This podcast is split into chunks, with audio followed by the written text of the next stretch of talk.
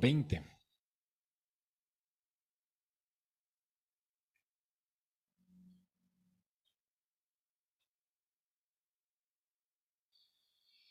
Si está en Éxodo capítulo 20, estamos leyendo los diez mandamientos, versículo 1, dice así la escritura. Entonces Dios habló todas estas palabras diciendo, Yo soy el Señor tu Dios que te saqué de la tierra de Egipto, de la casa de servidumbre. No tendrás otros dioses delante de mí. No te ningún ídolo, ni semejanza alguna de lo que está arriba en el cielo, ni abajo en la tierra, ni en las aguas debajo de la tierra. No los adorarás ni los servirás, porque yo el Señor tu Dios soy Dios celoso, que castigo la iniquidad de los padres sobre los hijos hasta la tercera y cuarta generación de los que me aborrecen, y muestro misericordia a millares de los que me aman y guardan mis mandamientos. No tomarás el nombre del Señor tu Dios en vano, porque el Señor no tendrá por inocente al que tomare su nombre en vano. Acuérdate del día de reposo para santificarlo. Seis días trabajarás y harás toda tu obra, pero el séptimo día es reposo para el Señor tu Dios. No harás en él trabajo alguno, ni tú, ni tu hijo, ni tu hija, ni tu siervo, ni tu sierva, ni tu ganado, ni el extranjero que está contigo porque en seis días hizo el Señor los cielos y la tierra, el mar y todo lo que en ellos hay, y reposó en el séptimo día.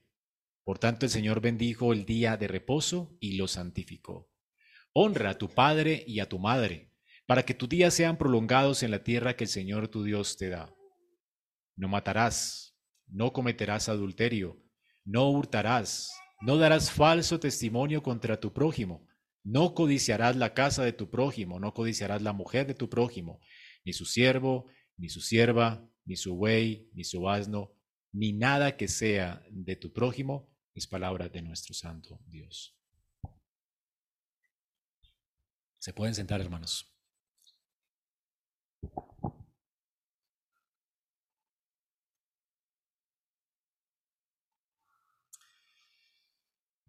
Muy bien, vamos a estar meditando esta mañana en los mandamientos del Señor. Hoy nos corresponde el número 9, noveno mandamiento. ¿Cuál es? Versículo 16. Hay que aprendérselo de la nueva versión, ¿no? No darás falso testimonio contra tu prójimo. A ver todos al unísono. No darás falso testimonio contra tu prójimo. Muy bien. Entonces, este mandamiento es increíble de los de todos los mandamientos de la ley de Dios. Por supuesto, este es algo que en nuestro país es con lo que más luchamos. Somos un país bien mentiroso, ¿no? Estamos ahora en campañas presidenciales y uno no sabe quién creerle. Sospechamos de todo, sospechamos de la intención de la gente, aún más en nuestra ciudad, sospechamos de la intención de otros, a veces nos encerramos en nosotros mismos y aún sospechamos de nosotros mismos. A veces decimos cosas que son falsas y creemos que son verdaderas.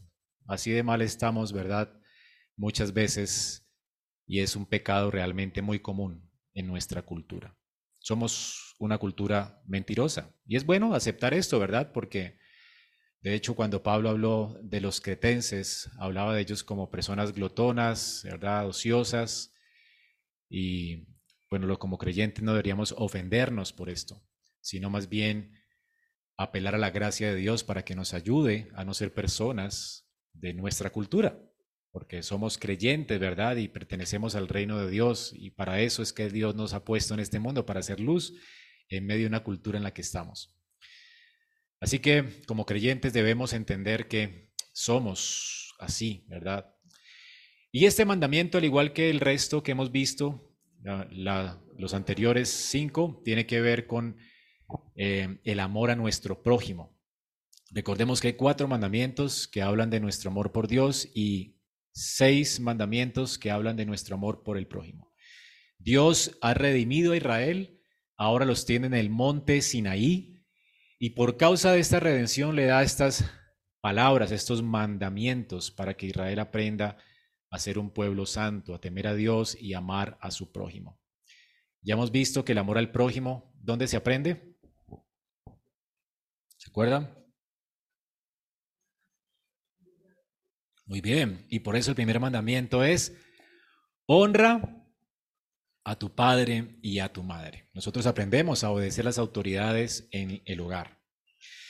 Vimos también que el amor, por supuesto, debe tener en cuenta o debe considerar más bien, de tener en alta estima la honra de la vida, porque la vida del hombre es, el hombre es creado a imagen de Dios, por lo tanto el Señor nos llama a honrar la vida y por eso el siguiente mandamiento que tiene que ver con nuestra expresión de amor al prójimo es no matarás. También el amor hace que tengamos en alta estima el matrimonio. El matrimonio es el fundamento de la sociedad y por supuesto debemos tener en alta estima como el lugar que Dios creó, esa institución que Dios creó para expresar nuestra intimidad como personas, ¿verdad? Y también para buscar una descendencia para Dios. Y además es una expresión de la relación que tenemos con Dios como iglesia. Entonces, por eso debemos honrar el matrimonio y por supuesto el otro mandamiento tiene que ver con esto, ¿no? No cometerás adulterio. Es la preservación del matrimonio, lo que Dios quiere. También el amor nos debe llevar a ser buenos mayordomos de lo que Dios pone en nuestra mano. Y hace ocho días vimos esto, cómo Dios realmente ha puesto en nuestra mano propiedades que en últimas son de Él y nos, las da, nos las da para que las administremos de una manera que le glorifiquemos, podamos compartir con el que no tiene y podamos multiplicarlo, ¿verdad? Para, por supuesto, para nuestro deleite y para el beneficio de otros. Dios quiere entonces que usemos nuestro dinero para su gloria. Y por eso, ¿verdad? Nos da eh, un mandamiento para refrenar nuestra codicia y es no robarás. ¿Ok? Entonces no tenemos derecho de tomar la propiedad de otro positivamente, estamos llamados más bien a ser mayordomos de lo que Dios nos da, ¿verdad? Y por supuesto, multiplicarlo y bendecir a otros con lo que Dios nos da. Y hoy veremos entonces cómo el amor también nos debe motivar a usar nuestra lengua para eh, edificar, para el beneficio de nuestro prójimo, no para destruir a nuestro prójimo. Y este mandamiento tiene que ver con esto, es lo que vamos a estar viendo esta mañana. Hermanos, el uso que le demos a nuestra lengua le importa a Dios porque muestra cuánto amor tenemos por nuestro prójimo. ¿Ok? Si usted ama verdaderamente a su prójimo, verdaderamente a su hermano, usted va a usar su lengua de una forma en que le edifique, no que le destruya. Y este mandamiento tiene que ver con que Dios quiere refrenar a su pueblo a usar su lengua de, manera destructiva. ¿Ok? Así que tenemos otro no, otra negación, algo absoluto, no darás falso testimonio contra tu prójimo. Noten que este mandamiento tiene un verbo, no darás falso testimonio, eh, y también un objeto directo hacia quién no debemos dar falso testimonio. Y vamos a estar viendo este mandamiento esta mañana y especialmente vamos a ver que el contexto de los mandamientos de la ley de Dios tienen que ver con nuestra relación como pueblo de Dios. Dios quiere que nosotros aprendamos a cualificarle como iglesia. Estos mandamientos fueron dados como una norma de vida para la iglesia.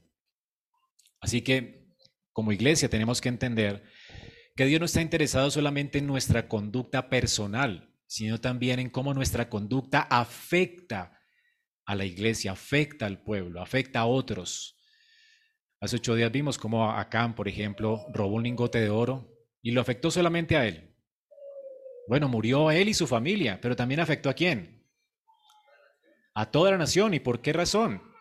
Ellos fueron a pelear una guerra y a causa de que él robó un lingote y robó algunas cosas y un manto de ese lugar que sucedió, toda la nación perdió una batalla. ¿Ok?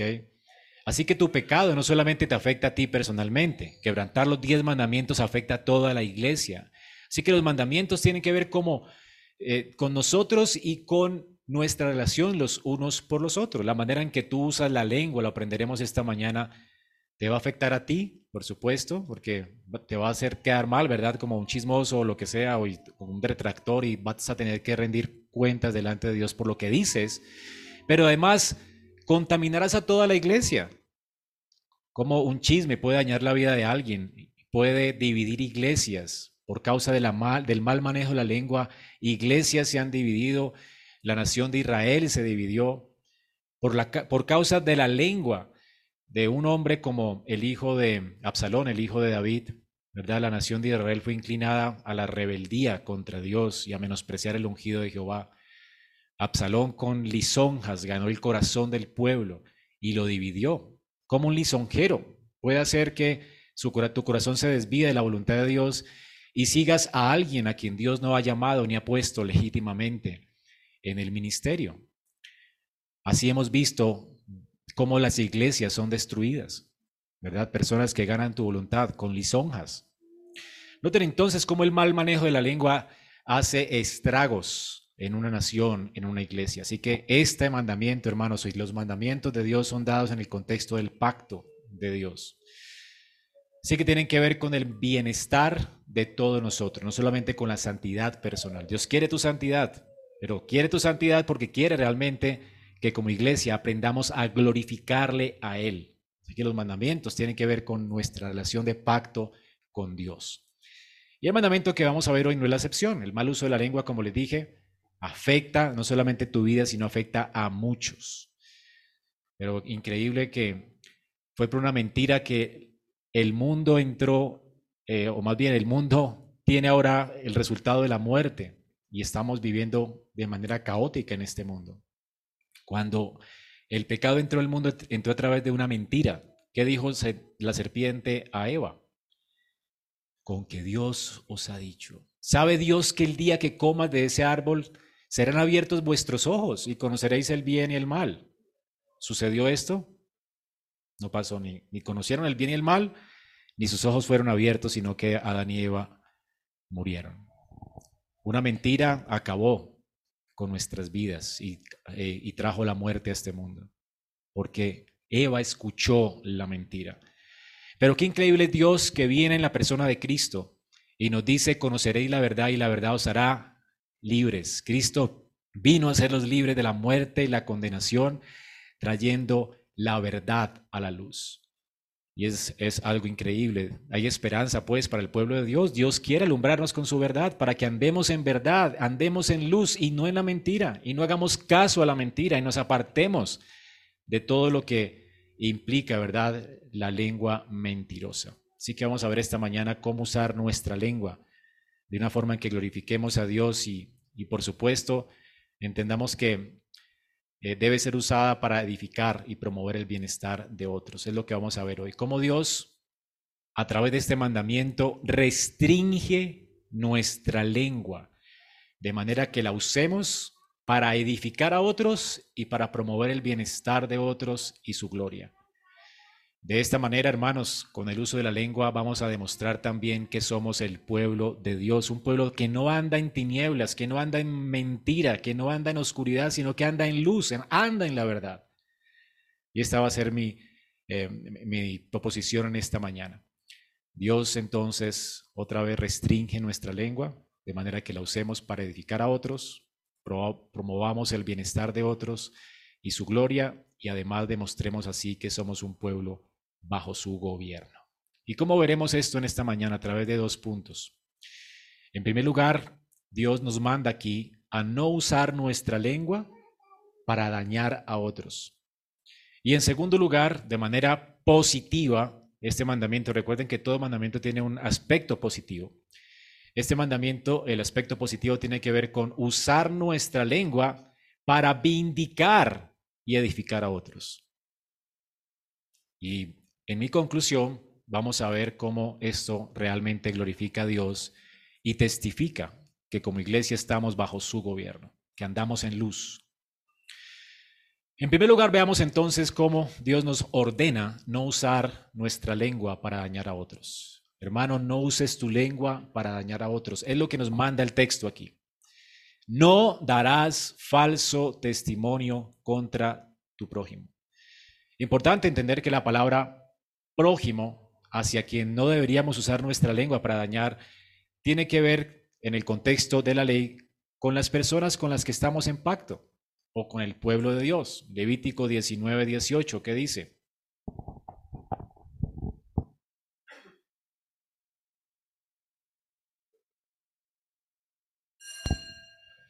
No te vengarás ni guardarás rencor a los hijos de tu pueblo sino amarás a tu prójimo como a ti mismo. ¿Quién era el prójimo en ese, en ese tiempo, en ese momento de la ley? Los hijos de tu pueblo, o sea, las personas con las que Dios entró en pacto. De manera que este mandamiento tiene que ver específicamente, de manera específica o restringida, con el uso que le damos a la lengua o que le daba Israel a, su lengua cuando estaba llevando ante un tribunal a una persona que había pecado contra Dios o contra él.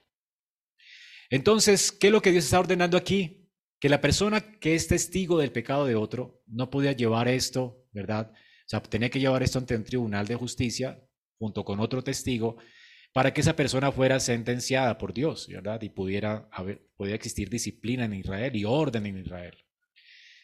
Así que Dios le prohíbe a su pueblo dar falso testimonio contra las personas en esos tribunales de justicia.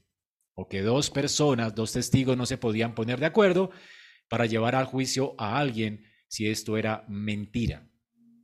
Este es el contexto del mandamiento. El mandamiento pues tiene que ver con los tribunales de justicia. Entonces, para la nación de Israel, esto era algo bien difícil, porque aquí vemos que la mentira de los testigos, de hecho, podía acarrear muerte para la persona acusada. ¿Y qué tal que fuera inocente? O sea, no solamente va a afectar a alguien o la honra de alguien, sino que va a afectar la vida de alguien. Alguien va a morir seguramente por tu testimonio. Así que Dios quiere entonces que, por supuesto, protejamos también la vida de las personas. En Levítico 10:36, el Señor dice, ¿quién pues de estos, quién pues de estos tres parece que fue el prójimo del que cayó en manos de ladrones? Esto está en Lucas 10:36, perdón. Lucas 10:36. ¿Recuerdan la parábola del buen samaritano?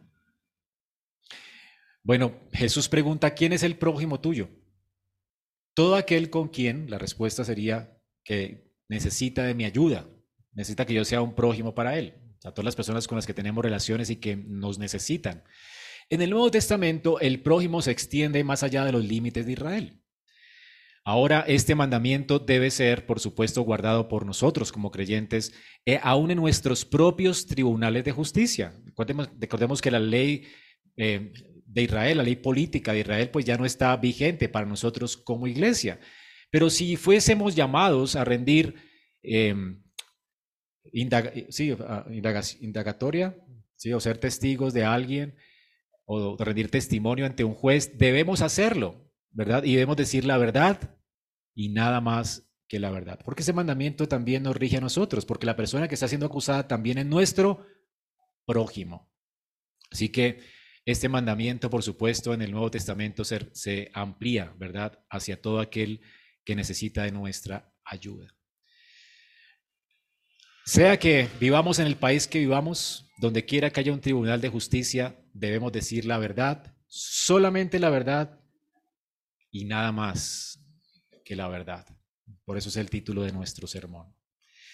Aunque el mandamiento entonces esté dado para también para evitar que nosotros perjuremos, porque ese es el pecado, ¿verdad? Cuando decimos mentiras delante de los jueces se llama perjurio, ese es el pecado. Este, este mandamiento está puesto como una guarda contra los que cometen perjurio. Pero recordemos también la regla de las categorías cuando estudiamos los mandamientos. El peor mandamiento, o sea, cuando Dios nos da los mandamientos, está colocando el peor o la peor expresión de toda una lista de pecados que tiene que ver con eso. Por ejemplo, cuando Dios nos manda a no matar, matar a alguien es la peor expresión de la ira. Recordemos que Jesús dice, recuerden que fue dicho no matarás. Yo digo, la peor expresión de la ira es matar, pero también ese pecado, ¿verdad? Tiene que ver con una lista de pecados que tienen que ver con el corazón y con la ira con el insultar a nuestro prójimo, con ofender a las personas. Así que de esta manera también quebrantamos ese mandamiento. Porque es como el, el, peor pecado en esa categoría que tiene que ver con el respeto por la vida de otros. Recordemos también cuando vimos el adulterio. El adulterio es la mayor expresión de los pecados sexuales. Dios nos dio el matrimonio como un, lugar para expresar nuestra sexualidad y todo lo que eh, esté por fuera del matrimonio, por supuesto, Dios lo condena. También vimos cómo el hurto es la peor expresión de los pecados que tienen que ver con la envidia y el egoísmo. Tú eres egocéntrico, envidioso, eso te lleva al robar, ¿verdad? Por eso tenemos que arrepentirnos de lo que hay en el corazón nuestro. Y también, por supuesto, el perjurio es la peor expresión del mal uso de la lengua. Cuando usamos nuestra lengua en detrimento de otros, también estamos cometiendo ese pecado, ¿ok? Entonces, el pecado no está restringido solamente al tribunal de justicia.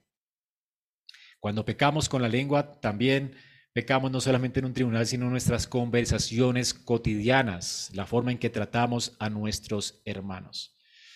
Así que esta es la mayor expresión de los pecados que tienen que ver con la lengua.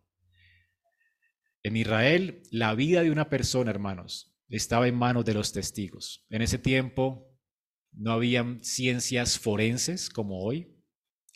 Hoy en día se toman muestras de ADN, podemos llevar al, a juicio a una persona, ¿verdad? Con muestras documentales, con videos, etcétera, con pruebas. En ese día no había ni videos ni muestras de ADN, todo dependía de los testigos. ¿Ok? Entonces, ese es el peor de los pecados que tiene que ver con el detrimento de las personas, porque el testimonio, el mal testimonio contra alguien podía llevar a alguien a la muerte de manera injusta. Ahora, hermanos, el, el, Deuteronomio 17:6, el Señor dice: Por dicho de dos o tres testigos, morirá el que hubiere de morir.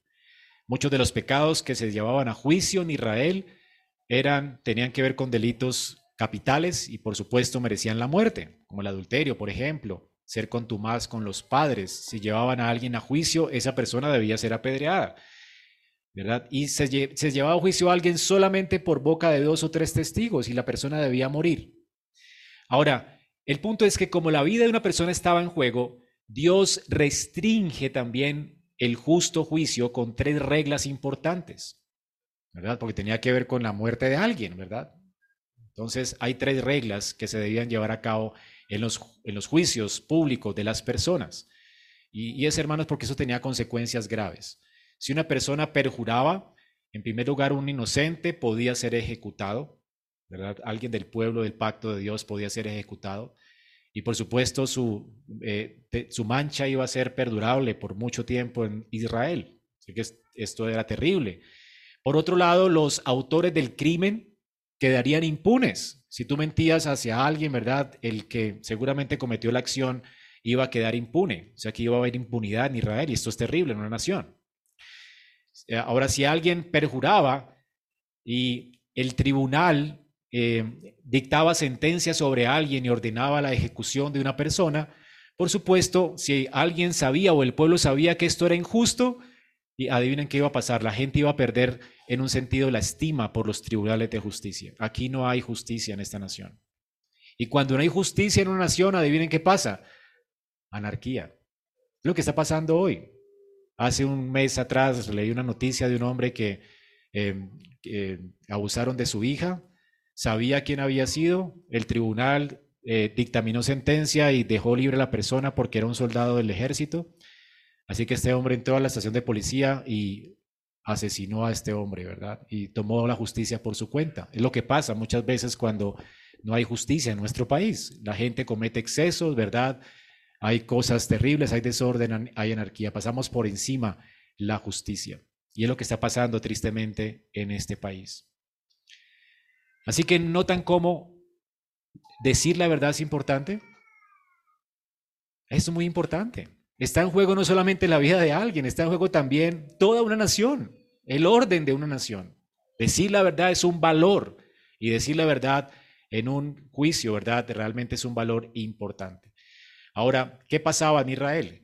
¿Cómo estableció Dios los juicios en Israel para que se evitara esto, se evitara el caos en la nación, se evitara que alguien muriera. En primer lugar, en números 35-30, dice que si alguien mataba a una persona, el asesino debía darle muerte ante la evidencia de testigos. pero a ninguna persona se le dará muerte por el testimonio de un solo testigo. La primera regla. O sea, si había que ejecutar a alguien, no se podía ejecutar a alguien a menos que hubiesen dos testigos.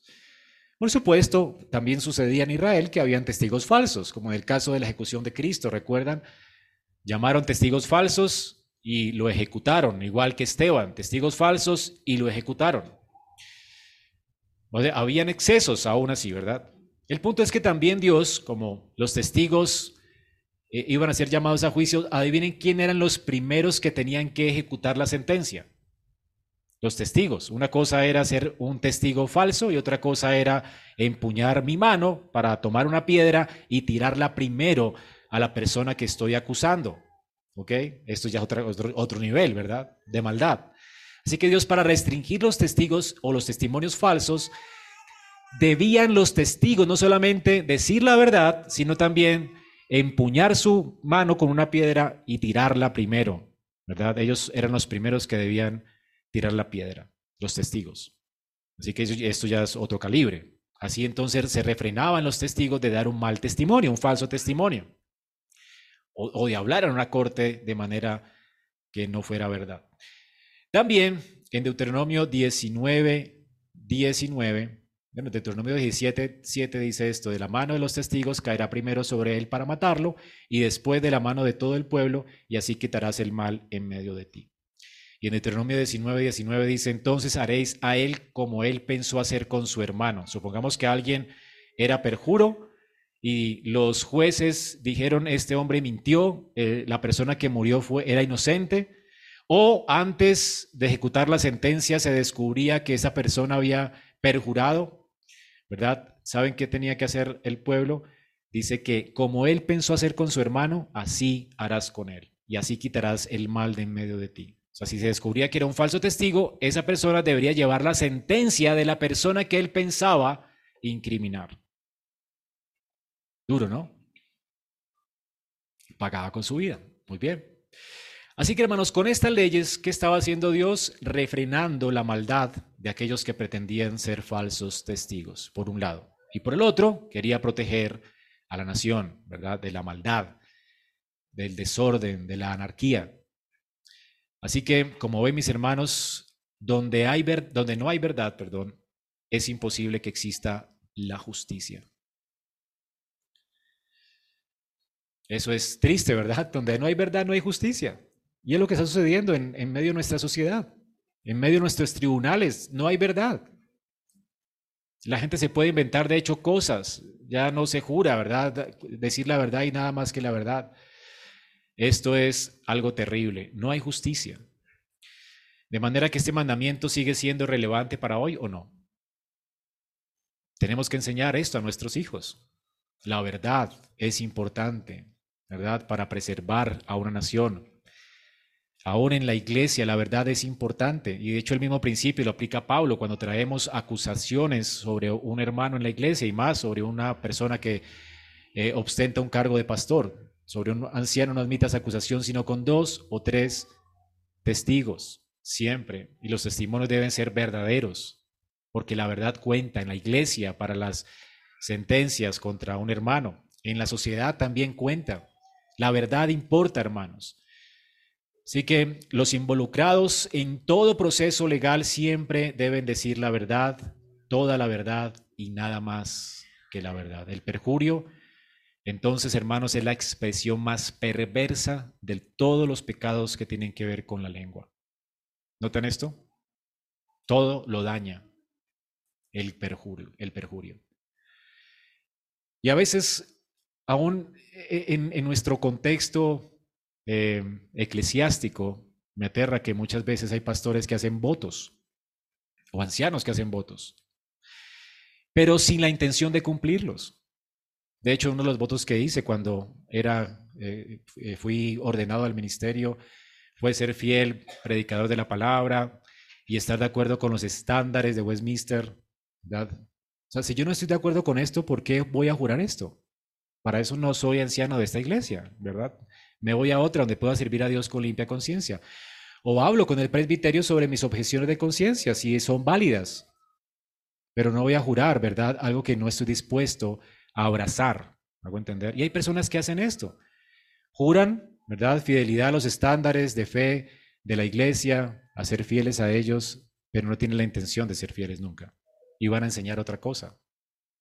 Esto, hermanos, es terrible. Por eso hay divisiones en la iglesia, por los perjuros. Porque después este hombre sale con cosas, ¿verdad?, que no esperábamos, se gana la voluntad de la gente y termina media iglesia retirándose de un presbiterio y otros que están dolidos con él. Qué terrible es esto, ¿no? Perjurar, hermanos, es terrible. Daña a las personas, daña la sociedad, daña a la iglesia. Ahora, ¿qué pecados están dentro de esta categoría de perjurar? De perjurar. En primer lugar, pues la mentira y el engaño. Cuando engañamos, cuando mentimos sobre lo que hacemos, sobre lo que hacemos, mentiras piadosas, bueno, esas mentiras a veces pensamos no hacen daño a nadie, pero si la gente no puede creer en las cosas que tú dices o afirmas, ¿cómo te van a creer en el resto, verdad? Eso daña tu reputación, daña y frena la causa de Cristo y del Evangelio, porque estamos llamados a ser testigos al mundo, ¿verdad? Y si la gente sabe que tu testimonio no es cierto, en todo lo que hablas mientes, siempre pones excusas, nunca hablas la verdad, habían personas en Israel siempre tenían que jurar por todo porque nadie les creía. Te lo juro por Dios para poder que le crean, ¿verdad? Y el Señor condena esto, dice que tú sí seas así, que tú no sea, que la gente te conozca porque eres un hombre de palabra, que lo que dices, eso es verdad. Y de hecho eso va a respaldar tu testimonio como creyente. Un mentiroso, nadie le va a creer. Alguien que dice abrazar la fe, ¿verdad? Y está engañando, ¿verdad? Y es realmente un hipócrita. Nadie le va a creer en su testimonio. Esto es tropiezo. Además, para muchos, la Biblia dice que muchos, por muchos es blasfemado el nombre de Dios por la conducta de creyentes que de hecho han perjurado porque se han parado aquí diciendo yo voy a mortificar mi carne, voy a, procurar el avance del reino, ¿verdad? Y, y no, no están dispuestos a hacerlo. Aman su pecado, ¿verdad? Son hipócritas en la iglesia y son una piedra de tropiezo para muchos. Hermanos, esto realmente es terrible. La mentira, el engaño, engañar con nuestra boca afecta nuestro testimonio, afecta nuestra vida. Otro pecado que, ¿verdad?, que está en esta categoría y que es muy normal en nuestro contexto es el chisme. Lo vemos en las novelas, en los programas, hay hasta un programa que pues nunca he visto, pero sé que se llama Sweet, ¿verdad? El dulce sabor del chisme. A veces es dulce. Proverbios 22.1 dice que además estimas el buen nombre que las muchas riquezas y la buena fama más que la plata y el oro. ¿Qué hace el chismoso? Se roba el buen tesoro de una persona. Tu buen tesoro es tu buena reputación. Y alguien la está robando cuando tú te la robas cuando chismeas con alguien de otra persona. El chisme entonces le roba ese tesoro a las personas. Los chismes salen en una conversación y, por supuesto, eso es otro pecado, que es la calumnia. Cuando el chisme está en medio de una conversación normal nuestra, eso se llama calumnia. Cuando el chisme es escrito, cuando alguien lanza un chisme escrito y tú no te cercioras y lo posteas en tus redes sociales pensando que eso es verdad y que eso es correcto, sabes que estás siendo partícipe de algo, se llama difamación. Y tú participas de eso. ¿Te consta que esa persona hizo eso?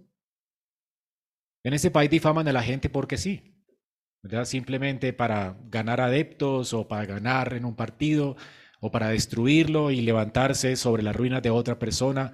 Eso hacemos y nosotros participamos de eso. ¿Te consta que tal persona es ladrón? ¿Lo viste robar? De hecho, eres testigo de, eso. Entonces, ¿por qué lo juzgas si no eres testigo? Hay algo, ¿verdad?, que debemos valorar siempre y es que alguien siempre será inocente hasta que no se le compruebe lo contrario. ¿O no? Entonces, ¿por qué lo difamas? ¿Por qué tenemos que hablar como si las personas fueran, este es corrupto? ¿Te consta realmente? Esta persona hizo esto, ¿te consta? ¿Sí me hago entender? El chisme entonces es difamación y calumnia. Cuando es escrito difamación y cuando es hablado es calumnia. En ambos casos, sea calumnia o difamación, la persona de la cual estamos hablando no está allí para defenderse. No está legalmente en un estrado para defenderse. Entonces, eso es injusto, porque esa persona no puede explicar cuáles son las circunstancias, no puede aclarar cuáles fueron sus motivaciones, no puede corregir conceptos erróneos que la gente tiene o prejuicios que la gente tiene de él. Esa, esa, persona es acusada simplemente y juzgada y condenada privadamente por un tribunal que no es público, por personas privadas. ¿Esto es legítimo hacerlo? Hermanos, estamos dañando la buena, el buen nombre de alguien. Y esto no es correcto. Dios lo prohíbe en este mandamiento. Por lo general los chismes tienen mucha, mucha información falsa. Y tristemente hay también páginas de chismes en medio de nuestro contexto eclesiástico. Qué tristeza. Hay personas que ganan adeptos con el chisme. Conozco iglesias que se han llenado porque el tipo es chismoso. Lo único que hace en su vida es hablar mal. Parece la policía de la reforma. Entonces edifica su ministerio hablando mal de todo el mundo. Miren este hereje, miren este hombre, oh, miren este, uy, este neocalvinista, este no sé qué, ¿verdad? Pobres, eh, impíos, neocalvinistas y cosas por el estilo. Y ganan adeptos, porque la gente le gusta ganar amigos hablando mal de otros. Qué triste, hermanos es que nos prestemos para estas cosas y que tú sigas al chismoso. Esto es chisme.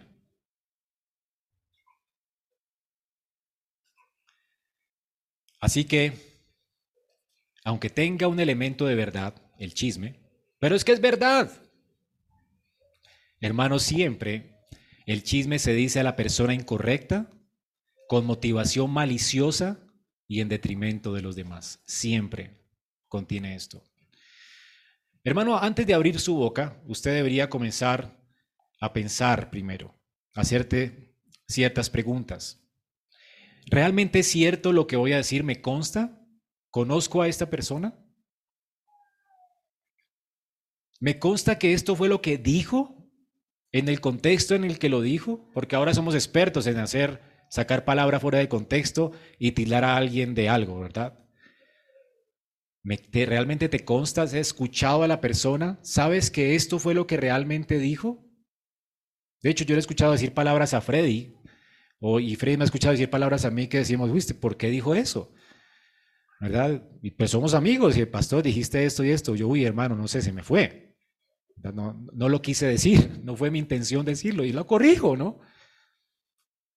No nos puede pasar, somos amigos. Freddy me conoce, ya sabe que no soy hereje, ¿verdad? Que soy serio con la palabra, pero se me sale una palabra como extraña en medio del sermón. ¿Lo podemos hacer o no?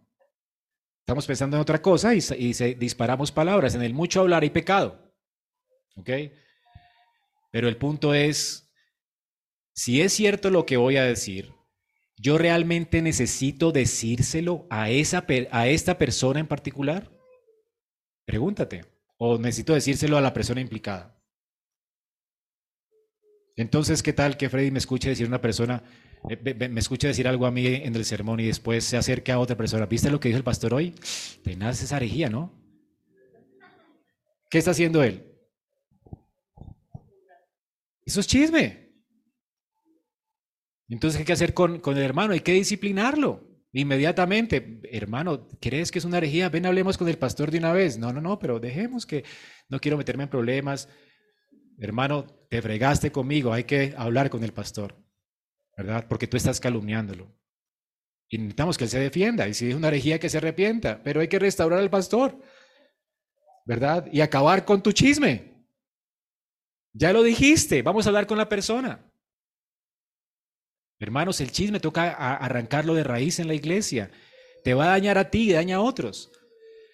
Ahora, otra pregunta que debes hacerse es, ¿lo expresaría de esa manera? O sea, si tú quieres contarle a alguien algo de otra persona, ¿Lo expresarías tú de esa manera que lo quieres decir si la persona estuviera allí contigo? Entonces, si no puedes responder a esas preguntas con un sí, tienes que quedarte callado. ¿Comprendes? ¿Cuál es el propósito de Dios? Refrenar tu lengua del mal. Así que, hermanos, cuidado con el chisme. Escucharlos también es pecado. Un, rabino decía que los chismes siempre matan a tres personas. A la persona que la pronuncia, que lo pronuncia, al que lo escucha y, al que, y de quien se habla. Thomas Watson dice que el que levanta un chisme lleva el diablo en su lengua y el que lo escucha lleva el diablo en su oído. Así que hermanos, cuidado con esto. Proverbios 18:8 dice que las palabras del chismoso son bocados dulces, deliciosos y penetran hasta las entrañas. Hermanos, nos gusta el chisme, es muy rico. ¿Por qué es que no vamos a las páginas donde se exalte a las personas? Nos sentimos incómodos cuando alguien exalta a otra persona. Recuerdo un día que estaba leyendo un libro de Bonner sobre la predestinación y el primer capítulo de, ese libro exalta a Calvino y me sentí un poco incómodo. Como que, uy, este está endiosando a Calvino, no sé, pero pues si ese era Calvino. Nos sentimos incómodos cuando alguien habla bien de alguien, ¿verdad? Pero ¿qué tal si esta persona hubiera hablado mal de Calvino? Me pregunté yo. No, mire, como que, uy, me interesaría, ¿verdad? Uy, no, ese Calvino de razón, ¿verdad? Porque entonces yo puedo parecer más piadoso que Calvino. Y me levanto sobre las ruinas de Calvino. Nos sentimos incómodos con los informes positivos de la gente y nos sentimos muy cómodos cuando otra persona está siendo destruida por el chisme. Alguien dijo que la forma más rápida de hacer amigos es encontrar un enemigo mutuo. ¿Qué razón tiene, no? ¿Qué vas a hacer entonces cuando alguien viene a traerte chismes o calumnias o difama a alguien? En primer lugar, hermano, interrúmpelo bloquealo del Facebook si esa persona realmente está publicando chismes. Bloquealo. Yo no tengo ningún amigo que, que, por lo menos lo tengo de amigo, pero hay una forma de bloquear los mensajes de él. Yo no quiero escuchar eso. ¿Ok? Sí, hay pastores de la farándula que yo tengo ahí en mi lista de Facebook, pero los tengo bloqueados. Nunca leo sus mensajes. No los quiero leer nunca, no me edifican, porque son chismosos. Y oro por ellos, los tengo en la lista para orar por ellos. ¿Qué debemos hacer? Borrarlos, ¿verdad? Bloquearlos, interrumpir a la persona si estás con ella. Hay tres opciones para que lo hagas de una manera sabia. La primera es, mi hermano, espérate. Lo que me estás diciendo está sonando como chisme. Hablemos de otra cosa. Una forma diplomática, ¿no? De hacerlo. ¿Sí? Otra idea para que te anticipes al chisme. Espera, mi hermano. ¿Qué tal, antes de seguir hablando, por qué no oramos por eso? ¿Me vas a contar algo de tu esposo o de tu esposa? Bueno, vamos a orar por eso. Y ora, Señor, gracias por la vida de mi hermano y por la incomodidad que tiene en su corazón con su esposo, con su esposa, con el pastor o con alguien de la iglesia. Señor, te ruego en tu misericordia que le des prudencia a este hermano para hablar. Señor, tú nos has llamado a edificar, no a destruir la honra de otra persona. Ayúdanos, te lo pedimos en Cristo Jesús. Amén. Hermano, ¿qué me querías decir? Ok. Otra cosa que podemos hacer, hermano, lo siento, eh, espérate, yo no estoy, si, si te lanzan el chisme que a veces uno, pero uy, es como una ráfaga y te la tiraron y ya te diste cuenta, tú puedes entonces defender a esa persona. Hermano, yo conozco a la persona y no estoy seguro de, que lo que me estás diciendo sea verdad, ¿verdad? Ahora me lo dijiste, me lo contaste. Voy a hablar con la persona implicada. Primero para refrenar tu chisme y enseñarte a ser una persona realmente que honra a Dios con tu lengua. Yo voy a hablar con él porque quiero saber qué piensa él de lo que tú estás diciendo, ¿ok? Para que sepas que no soy chismoso. Entonces, si tú no hablas con él, yo hablo con él. ¿Quién se atreve a contarte algo? Nadie, ¿verdad? Nadie quiere hablar más contigo. Ok. Hermanos, esa es la forma apropiada. De hecho, si tú quieres involucrarte en la vida de una persona, involucrarte en un proceso judicial tienes que hacerlo de manera legítima. ¿Yo para qué voy a estar escuchando chismes del pastor fulano de tal si no puedo hacer nada por él? ¿Puedo hacer yo algo por alguien que está en la China y que se portó mal? Ni me consta, ni puedo hacer nada por él. ¿Ok? Entonces no puedo involucrarme en eso, ni postear nada de esa persona. Pero si la persona está en mi iglesia local y puedo llevar eso al consistorio y puedo llevar eso con dos testigos y puedo llevar un proceso para restaurar a esa persona, pues me meto. ¿Qué dijo el Señor? Si tu hermano peca contra ti, ve y repréndele primero estando tú y él solos. Si yo no puedo hacer esto, ¿para qué me meto? No es mi asunto. Entonces, ¿para qué hablo con otra persona del asunto? Pero si lo que quiero es restaurar a la persona y amarla, entonces voy a tener que hablar con él. Ahora, si no me escucha, entonces, o si te escuchas, ganado a tu hermano. Si no te escucha, ve con dos testigos. Entonces, si estás dispuesto a hablar con alguien la verdad en amor, tienes que estar dispuesto a hacer todo el proceso con él y restaurarlo. Porque a veces la gente piensa que la verdad en amor es pegar una puñalada a alguien. ¿Sabes qué, hermano? Yo creo que tú eres una persona, eh, no, falta de amor. ¿Verdad? Y, y la gente piensa que uno tiene que responder, oye, gracias, gracias por la puñalada, la más duro, ¿verdad? ¿Qué amor el tuyo? O sea, eso no es lo que queremos hacer, ¿verdad? Eso no es la verdad en amor. Entonces, de hecho, Pablo para hablar una reprensión a la iglesia de los Corintios, ¿sabe qué hizo los primeros capítulos? Hablar bien de ellos. Hermanos, qué dones tan increíbles tienen ustedes. O sea, no les falta nada. Son una iglesia maravillosa. Y luego viene, ¿verdad? Según los que eh, estudian la psicología, dicen que necesitan eh, por lo menos 10 eh, halagos antes de hablar a una persona algo que está mal en ella. ¿Verdad? Y Jesús dice que primero saquemos la viga que hay en nuestro ojo para sacar la pajita que hay en el ojo de los demás. Así que si no tenemos necesidad de hablar con una persona, pues no lo hagamos. Es mejor pasar por alto la ofensa, orar por el hermano, ¿verdad? Pero ¿para qué? Con la excusa de hablar la verdad en amor, tener que clavarle puñaladas a las personas sin estar dispuestas a orar por él, a restaurarlo, a explicarle, ¿verdad? O, más bien a preguntarle cómo ha estado. A veces, juzgamos apresuradamente sin conocer el contexto de la gente. Somos muy rápidos en esto, ¿no? Alguien llega tarde y decimos, oiga, este hombre tan impío, esta mujer tan impía, ¿verdad? Yo llego temprano al, servicio o ha faltado tres domingos. ¡Qué impiedad! No respetan el día de reposo. Vamos y nos acercamos y ¡pum! la puñalada, ¿verdad? Hermano, eres realmente impío, me extraña que no te he visto en la iglesia, ¿verdad? Eh, arrepiéntete. No estás guardando el día de reposo. Tú no sabes si la persona ha estado enferma, no sabes los problemas que tiene en su vida, o sea, no sabes.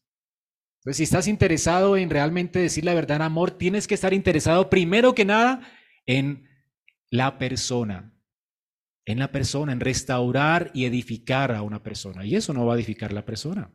Tendrías que preguntarle, como Dios hizo con Adán y Eva, ¿por qué te escondiste? Dios no va simplemente por un pecado, pecadores, no, ¿por qué te escondes? Que ellos mismos respondan. ¿Verdad? Si el prejuicio tuyo es cierto, ellos van a confesar el pecado, hermano, y tú les vas a ayudar. ¿No te da esto más apertura para tratar con el pecado de alguien? Que acusarlo y ser como el acusador de su vida, como Satanás es el acusador de nuestras almas. Así que hay que tener amor para tratar a nuestro prójimo. Así que hermanos, apartémonos del chisme. Malinterpretar, de hecho, también es parte de este pecado, de los pecados de la lengua. Malinterpretar las motivaciones de las personas. Siempre tenemos que pensar bien de los demás. La Biblia dice que el amor todo lo espera, ¿ok? Todo lo cree, ¿Qué creemos de los demás? Por supuesto, estamos hablando en el contexto de la iglesia, ¿verdad? O sea, yo no, no tener, ver a alguien con una cara de ladrón en medio de un callejón oscuro a media y no sospechar de sus intenciones sería eh, absurdo, ¿no? Hay que correr. Pero estamos hablando en el contexto de la iglesia. Tengamos siempre no malas sospechas, no tengamos malas sospechas de la gente, siempre pensemos lo mejor de las personas. Creámosle cuando nos hablan y nos dicen las cosas. Asumamos, ¿verdad? Que las personas tienen buenas motivaciones, no malas motivaciones. Las malas sospechas, ¿verdad? Son terribles en medio de la iglesia. Interpretar mal a otras personas cuando escriben algo, cuando dicen algo, A veces la información que yo doy, aún desde el púlpito, en un escrito, es incompleta. No tiene en cuenta muchas veces el contexto, no tiene, o sea, a veces me centro en algo y quiero eh, desarrollar una idea, pero no, no tomo en cuenta otras consideraciones. Y posiblemente eso sacado de contexto puede resultar o sonar algo, algo raro, ¿verdad? Entonces, siempre cuando vayas a criticar a una persona, pregúntale por qué escribió lo que escribió, ¿verdad? Y si vas a criticar la postura teológica de alguien, conócela, ¿verdad? Eh, a, mí me, me cuesta mucho, ¿verdad? Escribir algo en contra de no sé quién, si yo no conozco lo que cree. En yo toda mi educación teológica la he hecho con bautistas, mi última eh, eh, estudio teológico lo hice con dispensacionalistas y son mis hermanos y los amo. ¿Verdad? Sin embargo, no creo lo que ellos creen, pero si debo, y en mis trabajos siempre los criticaba, pero porque entiendo y le prescribo al profesor, por favor, corrígeme si estoy interpretando mal lo que ustedes dicen. Yo quiero aprender a conocerlos.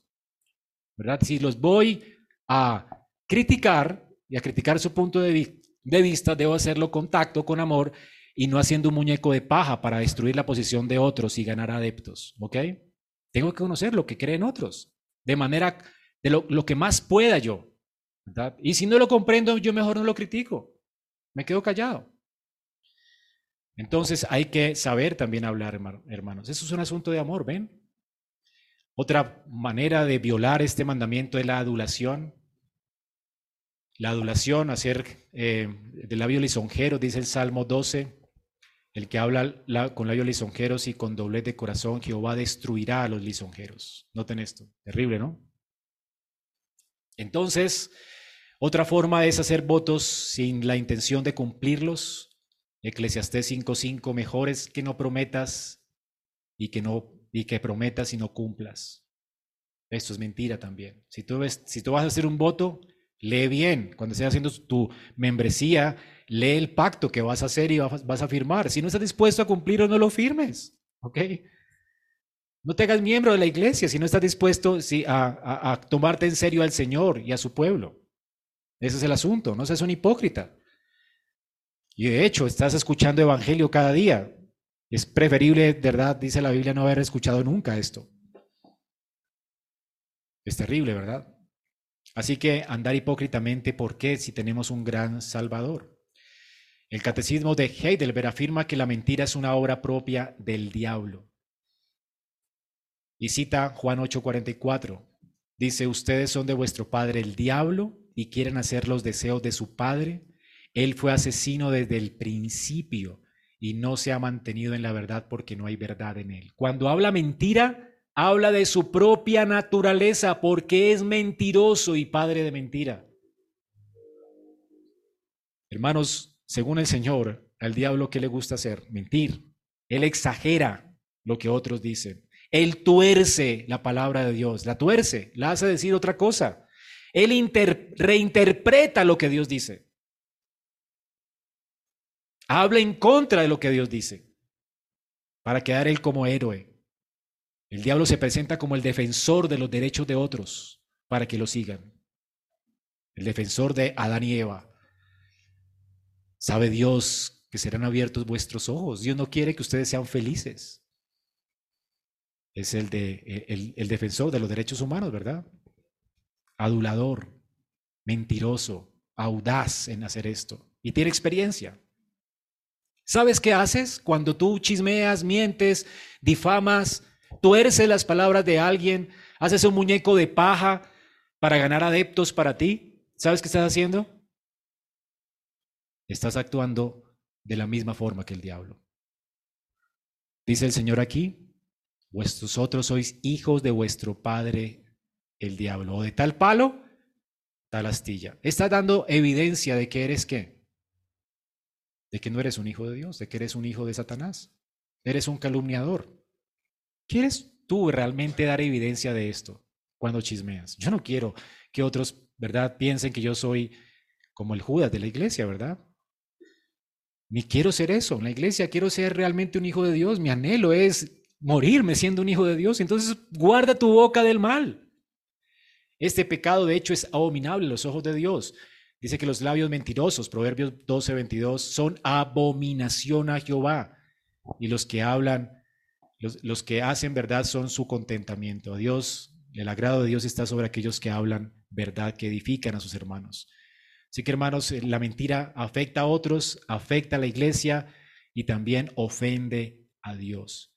Y de hecho, para que sepas tú es imposible que tú la domes.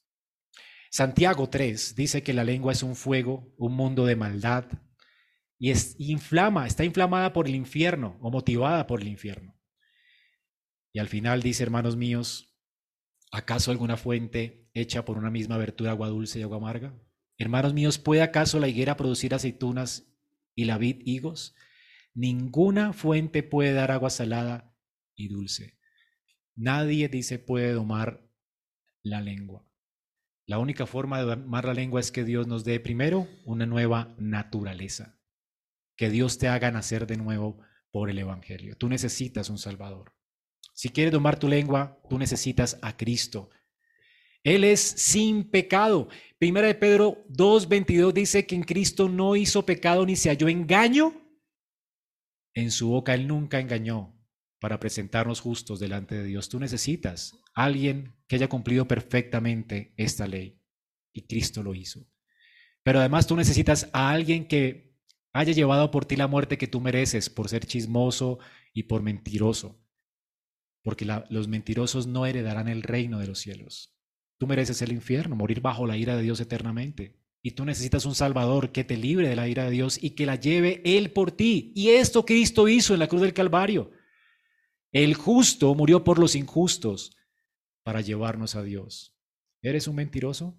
No tienes que mentirte a ti mismo. Yo soy un mentiroso, hermanos. Este pobre pastor ha cometido todos estos pecados, pero tengo un gran Salvador. Y en segundo lugar, ese gran Salvador puede darnos gracia para que de nuestro corazón no brote agua dulce y agua salada. Él no solamente nos da salvación, nos da un corazón nuevo un corazón que puede producir buenos frutos. Y esto me lleva a nuestro segundo y último punto. El Señor puede transformarnos para que usemos nuestra lengua para su gloria y demostremos que somos sus hijos y podamos usarla para vindicar y para edificar a otros. Este es el aspecto positivo del mandamiento. Efesios 4, 25, noten lo que nos dice la palabra de Dios. ¿Recuerdan de vestirse del nuevo hombre y desvestirse del antiguo hombre? Bueno, esta es la dinámica de cada aspecto de los mandamientos. Cuando pecamos con un mandamiento, lucimos como hijos del diablo. Cuando pecamos con la lengua, estamos luciendo como calumniadores, como Satanás. Estamos dando honor a su carácter. Dios nos manda a quitarnos esa ropa inmunda y a revestirnos de Cristo, del nuevo hombre, que está vestido según Dios, que anda en justicia y santidad de la verdad.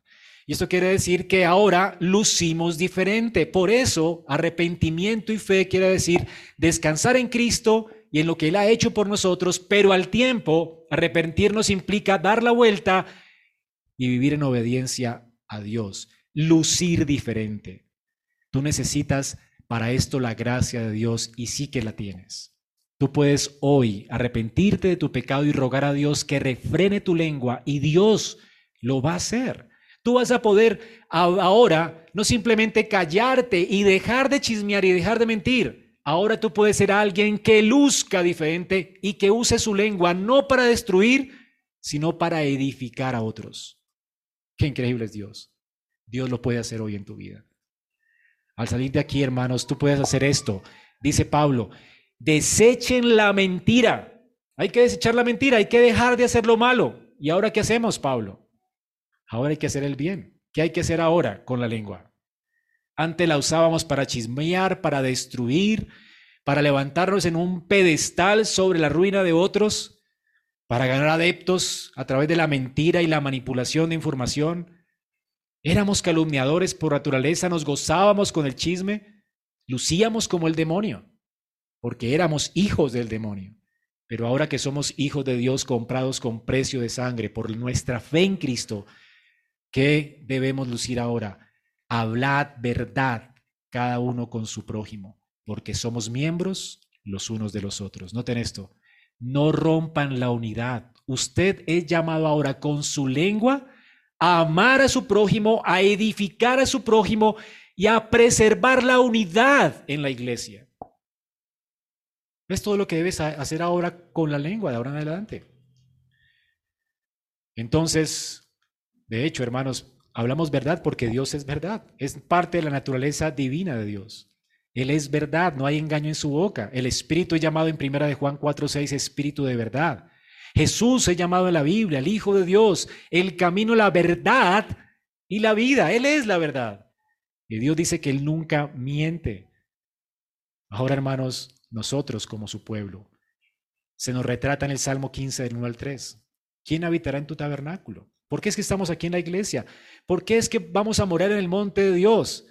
Hermanos, porque el creyente puede andar en integridad por causa de la obra de Cristo en él. Puede andar en integridad, en justicia. Dice, habla verdad en su corazón, no calumnia con su lengua, no hace mal a su prójimo, ni toma reproche o recibe reproche contra su prójimo. Tú puedes dejar de oír chismes, tú puedes usar tu lengua para el bien, no para la calumnia, y tú puedes usar tu lengua justamente para edificar a los creyentes y a, otros. Así que, y tú puedes usar tu lengua para, de hecho, para ser un testigo de Dios en este mundo. Y a eso te ha llamado Dios. Y tú lo puedes hacer. Porque Dios te ha hecho habitar en su monte santo. Dios te ha llamado a habitar en su monte santo. Tú eres ese hombre en Cristo. Eh, por causa de tu unión con Cristo. No tienes que vivir como el demonio cuando tienes una naturaleza nueva. Tú eres familia de Dios, hermano. Así que vive a la altura de lo que ya eres y ruega a Dios para que te ayude, porque sin gracia es imposible agradar a Dios. Sin el Señor, si el Señor nos ayuda, somos inútiles. Pero podemos orar por esto y debemos sentirnos tristes si fallamos en nuestro uso de la lengua y arrepentirnos y seguir adelante usándola bien para la gloria de Dios. Si tú has usado mal tu lengua y eres creyente, Debes hablar con las personas de las que he chismeado. Hermano, perdóname, he chismeado tanto contra ti. Ruego que me perdones y también pida a Dios perdón. Y no sigas calumniando. Primera de Pedro dice 4.8, sobre todo sean fervientes en su amor los unos por los otros, pues el amor cubre multitud de pecados. ¿Cómo hacer esto en la práctica? No tienes que decirle a todo el mundo las cosas en amor, supuestamente la verdad en amor. A veces hay cosas que no tienes por qué tratar tú con las, con las personas, ¿verdad? Yo no estoy diciéndole a todo el mundo todo lo que hacen mal. Yo no soy ni siquiera el Espíritu Santo, no sé por qué la gente sigue viviendo como vive muchas veces. Cuando yo actúo es porque esa persona está en peligro, su alma está en peligro y está dando evidencia de que no es creyente. Tenemos que actuar como pastores, como consistorio, como hermanos.